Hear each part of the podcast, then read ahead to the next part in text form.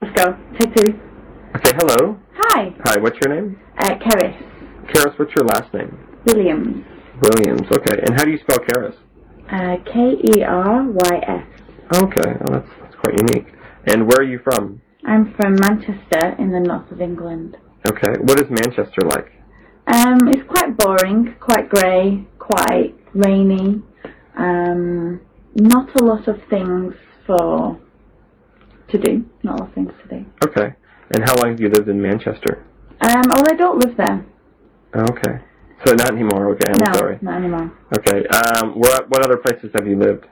Um, I've lived in Thailand. I've lived in Spain and France, and then I live in Japan. Okay, what's your favorite country so far? I love Thailand. Yeah, Thailand's great. Yeah, What did you like about Thailand? I love the fact that people smile all the time.